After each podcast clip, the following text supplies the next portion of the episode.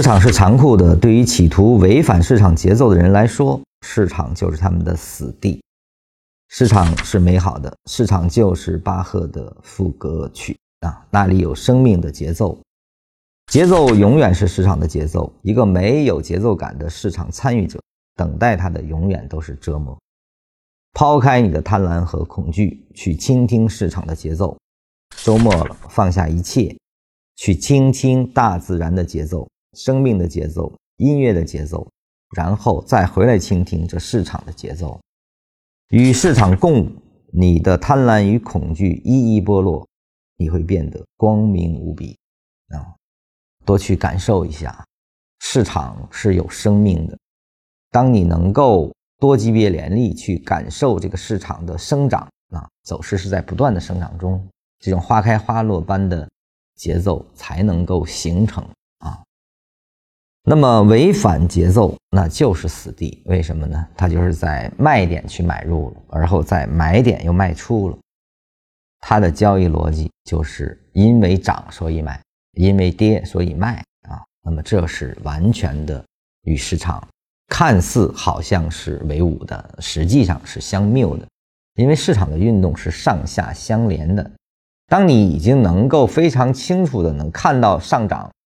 它有可能就会终结啊！当然你得看懂，有的上涨也能继续往上走，就是它是什么级别的运动啊？也就是说，完全掌握了缠论之后，你能够用缠论去指导你的交易的时候，你能关注于当下是什么样子的级别在开始发生连接，它会走向哪里？也就是说，它能生长出什么级别的运动？你根据一个大级别的向上运动的生成中啊。而后呢，在它的次级别甚至次级别回落之后所产生的多头去介入，这个时候你就是顺应了市场的运动节奏，啊，所以说买点买就是运动节奏，卖点去卖，买卖点之间就是你的利润，只有这样子做，你这个市场就是一种美好啊。所以禅师又在强调巴赫的副歌曲，同样的节奏。